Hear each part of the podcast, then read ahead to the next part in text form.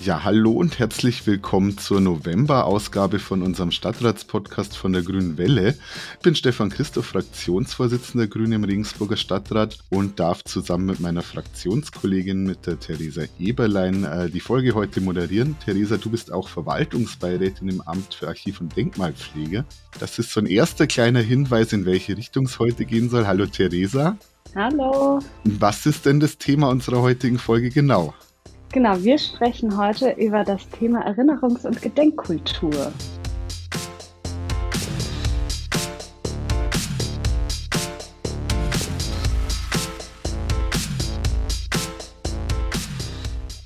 Der November bietet sich äh, geradezu perfekt für das Thema Erinnerungs- und Gedenkkultur an. Am 9. November häufen sich in Deutschland viele historische Ereignisse. Es gibt positive Ereignisse, die am 9. November passiert sind, wie zum Beispiel der Mauerfall, aber leider auch sehr viele Tiefpunkte. Einer davon ist die Reichspogromnacht, die am 9. November 38 stattgefunden hat. In Regensburg wurde die Synagoge in Brand gesetzt, Jüdinnen und Juden wurden verhaftet und in einem Schandmarsch durch die Stadt getrieben.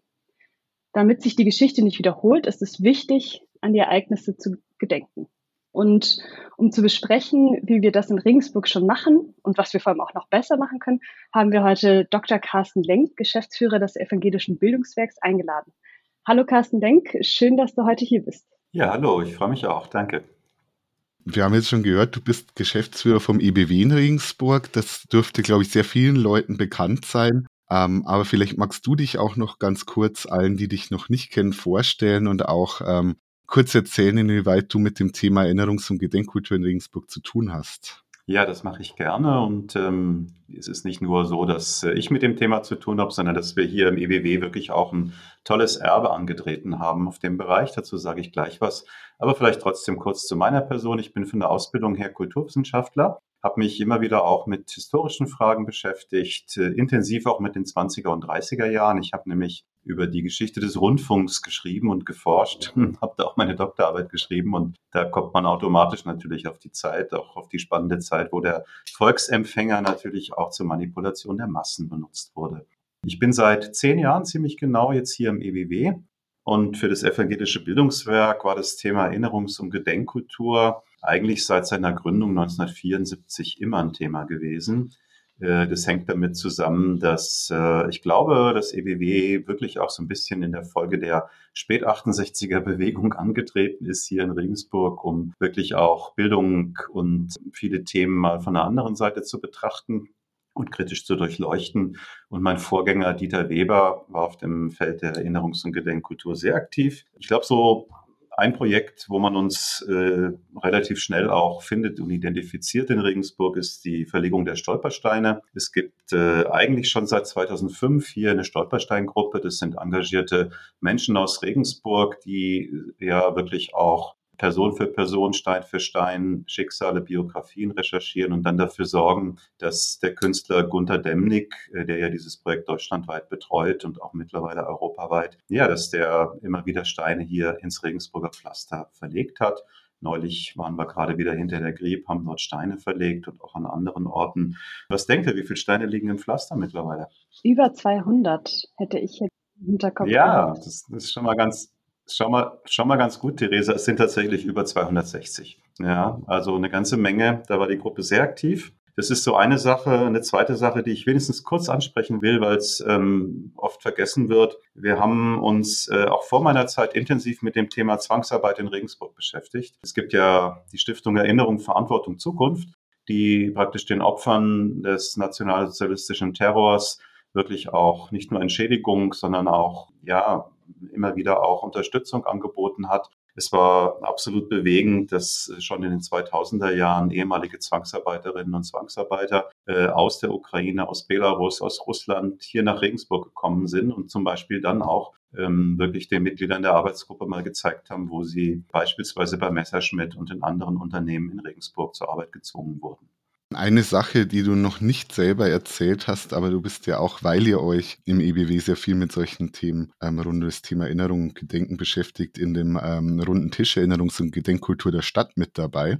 Und äh, mich würde interessieren, ich, ich durfte einmal dabei sein, aber sonst bekommen wir da bislang keine Einladungen. Was macht der äh, runde Tisch gerade eigentlich so aktuell? Also was sind die Themen, die euch aktuell so beschäftigen? Ja, ich bin sogar einer der Mitgründer des runden Tisches. Das war eine Initiative, die wir damals noch, hm, ich glaube, im letzten Amtsjahr unseres ehemaligen OB Hans Scheidinger auf den Weg gebracht haben, weil wir das Gefühl hatten, dass auch die Stadtpolitik und ähm, ja auch die Stadtverwaltung mit dem Thema teilweise immer noch ein bisschen fremdelt. Ich habe das zusammen mit Hermann Hage auf den Weg gebracht, der damals noch äh, an der Volkshochschule war, Leiter der VHS und des Amts für Weiterbildung. Und uns ging es darum, dass wir die verschiedenen Akteurinnen und Akteure, die wir haben in Regensburg, wirklich viele zivilgesellschaftliche Organisationen, kann man vielleicht nachher auch noch ein paar nennen, dass wir die mal zusammenbringen und dass wir sie nicht nur untereinander zusammenbringen, weil es gibt natürlich einen Austausch, sondern auch mit Vertreterinnen und Vertretern hm, der Stadtverwaltung, der entsprechenden Ämter, ähm, Stadtarchiv natürlich, äh, Stadtmuseum auch. Die staatliche Bibliothek ist dabei, äh, sind Vertreterinnen und Vertreter der Uni dabei, äh, mal mehr, mal weniger, hm, leider oft eher weniger. Wen wir nicht dabei haben, ist wirklich die Stadtpolitik im klassischen Sinne. Zeitlang war der Joachim Wohlbergs mit dabei. Da ging es um das Thema der, des Erinnerungs, des Konzepts für die Erinnerungs- und Gedenkkultur. Aber ich finde es eigentlich eine interessante Anregung, mal drüber nachzudenken, ob nicht auch Stadträtinnen und Stadträte dort mehr vertreten sind. Aber jetzt habe ich eure Frage nicht beantwortet. Sorry, mache ich aber gleich. Aber trotzdem interessant. Also wir würden auf jeden Fall auch vorbeikommen, wenn wir eine Einladung bekommen. Ich bekomme die ja immer nur sehr indirekt. Ja, also koordiniert wird das Ganze natürlich äh, von unserer Stabsstelle ähm, Raphael Birnstiel und seiner Kollegin. Ja, und äh, wir werden darüber sprechen. Wir haben auch eine Idee. Aber was passiert gerade am runden Tisch? Ja, also wir hatten bewegtere Jahre, würde ich mal sagen. Äh, eine Zeit lang stand das Thema, wie sieht ein zukünftiges Konzept oder wie sieht überhaupt ein Konzept für eine zukünftige Erinnerungskultur in Regensburg aus? Äh, da haben wir immer wieder darüber diskutiert. Wir waren nicht direkt eingebunden in dieses Konzept, aber wir haben die Ergebnisse der Studie bekommen, die der Stadtrat ja auch in Auftrag gegeben hat, die von Expertinnen und Experten ähm, bearbeitet wurde. Das war ein intensives Thema. Wir haben aber immer wieder auch konkrete Kooperationen verabredet. Ich erinnere mich, es war vor hm, sechs oder sieben Jahren, da gab es äh, eine Veranstaltungsreihe zum Thema Krankenmorde, also das, was man so gemeinhin als Euthanasie bezeichnet, die Opfer der T4-Aktion. Und da war es so, dass wir tatsächlich auch mit VHS, mit KIB und auch mit der Medbo, die ja die Rechtsnachfolgerin des, damals hieß es Irrenanstalt Karthaus Brüll war, wo man tatsächlich ja auch fast 700 Menschen mit Bussen nach Hartheim äh, transportiert hat aus Regensburg und sie dort vernichtet hat, dort ermordet hat und äh, ihre Asche in die Donau gestreut hat. Ja. Vielleicht kann ich da auch kurz an der Stelle schon einhaken, weil einerseits die Medbo ähm, du erzählt hast, da bin ich natürlich im Bezirk, sind wir da auch dran an dem Thema und haben ja auch als, äh, wir haben auch als bayerische Bezirksrätinnen, also in ganz Bayern, ähm, uns schon eingehender mit dem Thema beschäftigt, welche Rolle die, äh, also natürlich gerade die Bezirke äh, dabei hatten. Ähm, ich glaube auch eine museale Aufarbeitung ähm, könnte da noch besser sein. Also ich schätze das Engagement, das jetzt glaube ich gerade im Moment Ehrenamtliche ähm, für dieses äh, Psychiatriemuseum am äh, Bezirkskrankenhaus machen, aber ich glaube, man müsste es eigentlich professioneller aufstellen. Und da bin ich auch bei dem zweiten Thema, was du auch angesprochen hast, ein übergeordnetes Konzept zum Thema Erinnerung, Gedenken. Sollte man meiner Meinung nach natürlich eigentlich auch mit dem geplanten Museumskonzept zusammendenken, äh, das irgendwann mal kommt. Das sind natürlich zwei unterschiedliche Bereiche, aber äh, also ich glaube, es muss irgendwie zusammengehören. Und ich glaube, Regensburg bräuchte, jetzt zitiere ich einfach aus unserem Wahlprogramm, sowas wie ein städtisches NS-Doku-Zentrum. Das muss nicht so aussehen wie das in München, aber ich glaube, es wäre schon gut, wenn es einen Anlaufpunkt gäbe, wo man sich informieren kann, einerseits zu der, zur Geschichte, aber andererseits auch zu, ähm, was passiert denn aktuell eigentlich in der Stadt? Und das fehlt. Also die, ich glaube, die Stabsstelle macht gute Arbeit, aber die sind halt auch so in diesem Kreis, in dem wir dann im Zweifelsfall auch unterwegs sind mit dabei. Ja, die Stabsstelle ist absolut wichtig. Also mit der Einrichtung der Stabsstelle haben wir jetzt einfach auch mal innerhalb der Stadtverwaltung äh, Ansprechpartnerinnen und Ansprechpartner, wo man auch mit Anliegen, wo man mit Ideen hingehen kann. Aber deren Kapazitäten und Ressourcen sind natürlich begrenzt. Und äh, es ist auch nicht immer klar, was deren Handlungsrahmen ist. Ja, sollen sie jetzt einfach nur die städtischen Veranstaltungen betreuen? Sollen sie mehr machen? Sollen sie initiativer werden? Äh, es ist ja auch nicht so, dass jetzt sozusagen die Stabsstelle mit sehr viel Geld hinterlegt ist, wo sie selber agieren kann, was aus unserer Sicht durchaus auch ein Manko ist. Ich weiß nicht, wie da die äh, Konstellationen sind, ob der Stadtrat da theoretisch auch mehr Geld zur Verfügung stellen könnte. Wenn er das wollte, ist es sicher möglich. Ich weiß nicht, wollen wir jetzt über das Konzept sprechen, weil ich mache mir da oft Gedanken drüber. Es gab ja immer mal Versuche, auch sowas wie so eine Art Zentrum einzurichten. Ich habe ein bisschen eine andere Idee im Kopf und ähm, wenn ihr neugierig seid, würde ich sie euch auch vorstellen. Ja, sehr gern. Okay.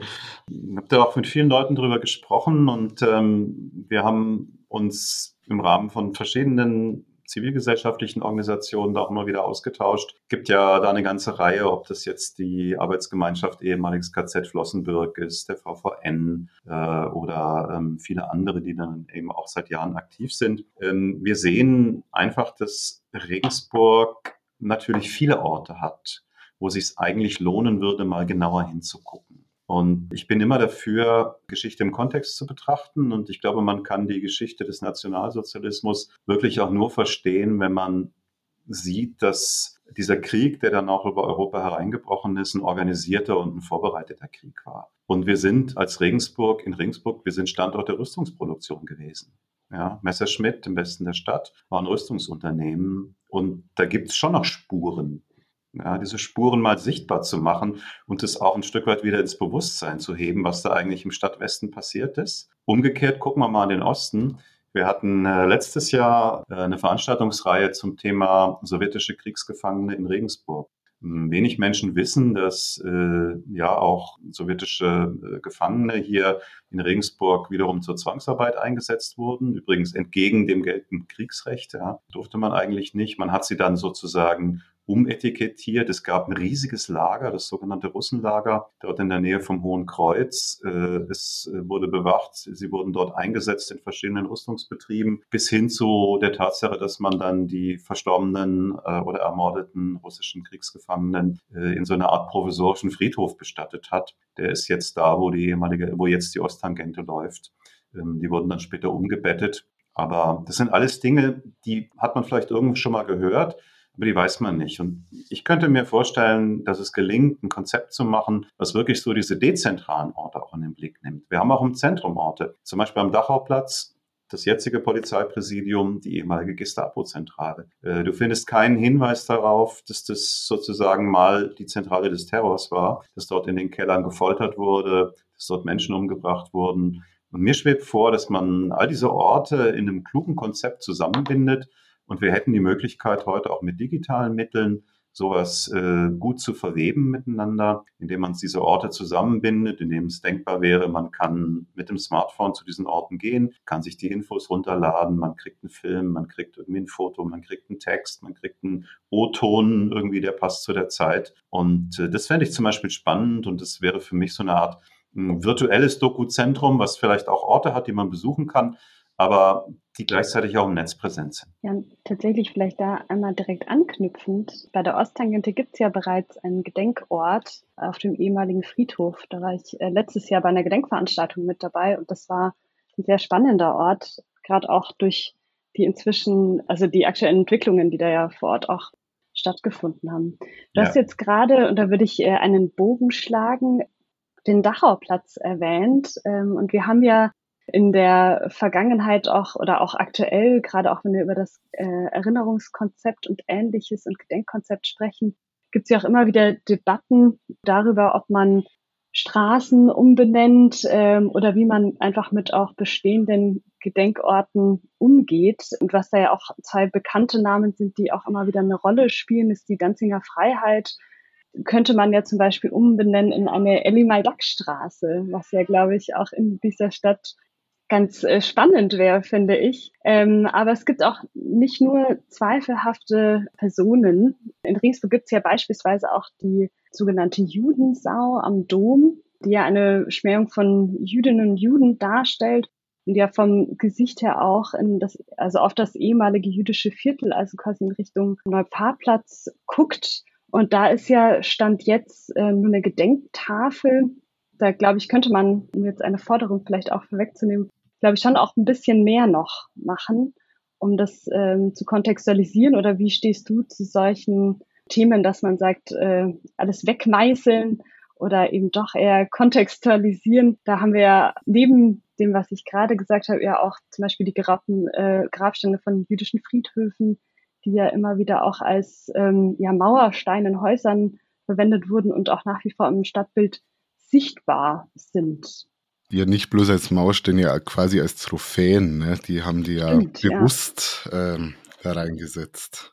Ja, ganz bewusst an prominenter Stelle als Eckstein oder als Grundstein. Also das beste Beispiel ist ja am Judenstein. Ja. Heißt ja dort sozusagen auch dort die Schule sogar noch, die wir dort haben im der Westnerwacht.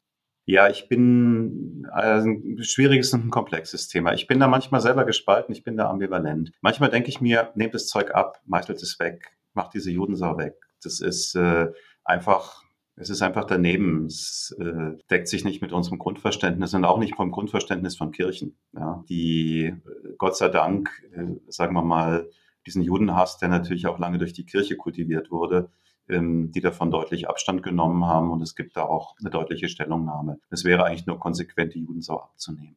Ja, ich bin im Übrigen auch der Meinung, dass man mit Menschen jüdischen Glaubens, also mit der jüdischen Gemeinde in Regensburg darüber sprechen soll. Ja, weil das sind natürlich diejenigen, die da auch am klarsten was zu sagen können. Kontextualisierung, ja. Ich glaube, es muss gut gemacht sein. Irgendwo so ein kleines Täfelchen, äh, das sowieso keiner sieht, ganz dezent, wie man das in Regensburg so macht, am besten noch transparent mit irgendeiner kleinen Schrift drauf. Sonst gefährdet es ja vielleicht den Welterbestatus ja, oder so. Das äh, ist mir zu wenig, muss ich sagen. Auf der anderen Seite, ich weiß nicht, wie man es sonst äh, gut kontextualisiert. Es ist, eine, es ist eine Herausforderung und bleibt eine Herausforderung. Ich bin schon auch jemand, der sagt, gut, bestimmte Teile unseres historischen Erbes müssen wir bewahren, wir müssen uns denen stellen, aber wir müssen sie auch kommentieren und wir müssen uns auch da, wo es notwendig ist, davon abgrenzen. Und es gibt auch klare Linien, wo ich sage, da müsst ihr tätig werden. Du hast das Beispiel der jüdischen Grabsteine erwähnt. Wenn das zum Beispiel ein Grabstein in einer Toilettenanlage ist, dann muss der da raus. Sorry, aber das geht nicht. Ja, das ist was anderes, als wenn der vielleicht ja. irgendwo im Straßenbild kontextualisiert werden kann. Aber ich kann ihn nicht auf einer Toilettenanlage kontextualisieren. Vielleicht passt da auch nochmal ganz gut auch der Bogen zu deiner Idee des äh, digitalen Doku-Zentrums. Könnte man ja da wirklich auch ja. gut äh, zusammenbringen. Absolut, weil Judenhass hat natürlich äh, leider auch in Regensburg viel, viel, viel früher angefangen und war immer wieder ein Thema. Ja. Genau, jetzt äh, würde ich noch einmal den Bogen machen von quasi dem Historischen auch zum Heutigen. Und du hast vorhin, äh, Carsten, da springen wir so gedanklich noch mal ein bisschen an den Anfang von unserer Podcast-Folge auch schon verschiedene aktuelle AkteurInnen genannt. Mhm. Und wir sind ja nach wie vor im November. Ähm, und da war ja auch der Stadtfreiheitstag jetzt Anfang November, wo ja auch verschiedene Personen geehrt wurden. Ja. Und unter anderem freut es mich total, dass vom VVN, also vom Verband Verfolgten des Naziregimes, Luise Gutmann ausgezeichnet wurde. Das war, ich glaube, so offen kann man an dieser Stelle einen Vorschlag von uns und Luise engagiert sich ja seit ganz vielen Jahren im Bereich Gedenkkultur und hat im April den Gedenkweg für die Opfer des Nationalsozialismus in Regensburg organisiert. Und inwieweit tragen aus deiner Sicht auch solche Veranstaltungen und vielleicht auch Personen wie Luise Gutmann, die ja wirklich seit Jahrzehnten den Bereich bearbeitet, zu einer Gedenkkultur in Regensburg bei? Ja, ich habe mich ebenfalls sehr gefreut, dass die Luise Gutmann da geehrt worden ist, weil sie wirklich eine von denen war,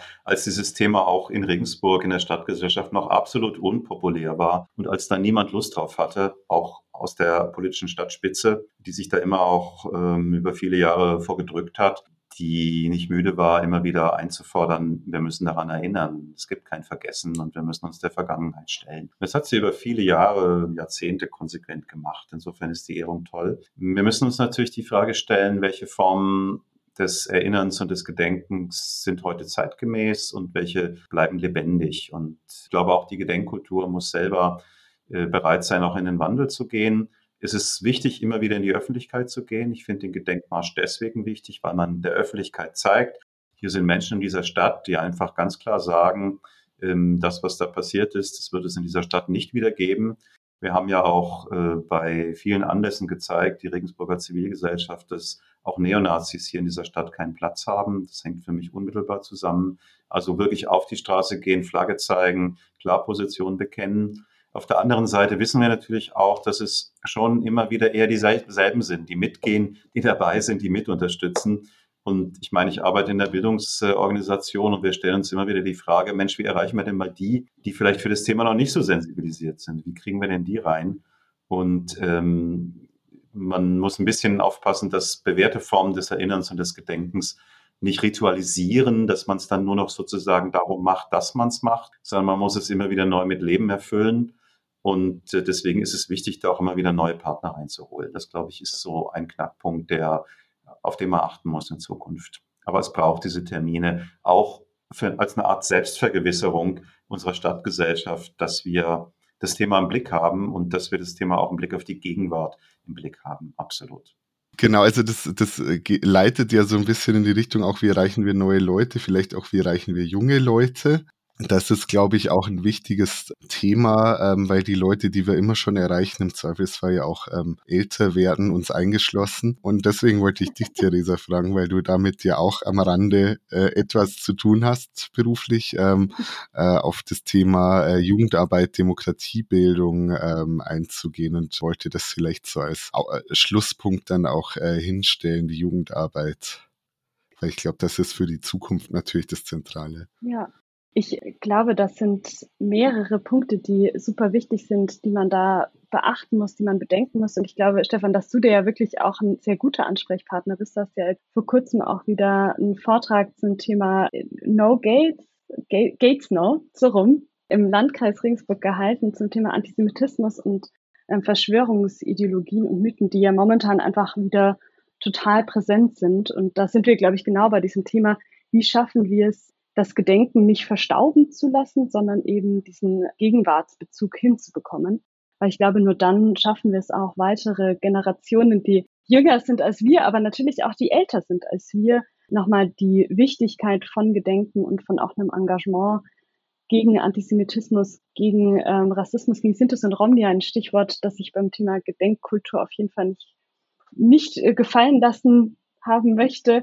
Also ein Stichwort, das mir auf jeden Fall ganz wichtig ist, auch mit dazu zu sagen und eben insgesamt äh, gruppenbezogene Menschenfeindlichkeit, dass das wichtig ist, denn einmal darzustellen, was ist passiert, aber natürlich auch, warum ist das für uns heute wichtig und relevant. Und wir sehen das äh, ganz klar auch natürlich bei Zahlen, dass Antisemitismus und eben die verschiedenen Formen der Menschenfeindlichkeit stark zunehmen und dass dann natürlich die Jugendarbeit, und das ist eben meine Profession als Sozialarbeiterin eben in der Jugendarbeit tätig meine Aufgabe und natürlich auch die Aufgabe meiner KollegInnen ist, das Jugendlichen näher zu bringen und da wirklich auch den aktuellen Kontext herzustellen. Ich glaube, dass da, also dass das eine Aufgabe für uns alle ist, da gute Konzepte zu uns zu überlegen. Und ich muss immer wieder an das Projekt äh, We Remember denken aus der KZ-Gedenkstätte Flossenbürg, ähm, das ich ein ganz tolles Projekt finde. Das ist mit äh, geflüchteten Jugendlichen, die sich dann ähm, eben mit Antisemitismus und eben auch der NS-Zeit beschäftigen. Ähm, und ich glaube, dass wir mehr solche Formate brauchen, um die Erinnerung wachzuhalten, das Gedenken wachzuhalten und eben auch die, ja, die aktuellen Auswirkungen und wirklich auch die Kontinuitäten rauszuarbeiten. Das vor allem auch in der Migrationsgesellschaft, die wir darstellen. Genau, jetzt habe ich dir deinen Teil so ein bisschen weggenommen, Stefan. Du bist ja eigentlich der Antisemitismus-Experte. Da ähm, bin, ich, bin ich immer nur am Rande und kann ein bisschen mitreden, aber wenn ich Fragen habe, wende ich mich immer an dich.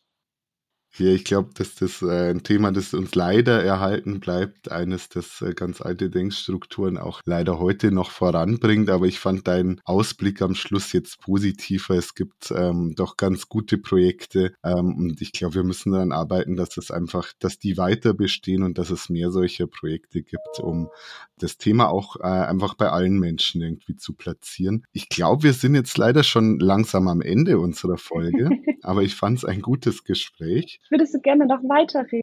Das ist so spannend und das ist so viel noch nicht gesagt worden. Das ist immer so traurig, dass die Zeit zu kurz ist. Vielleicht machen wir einfach noch eine zweite Folge.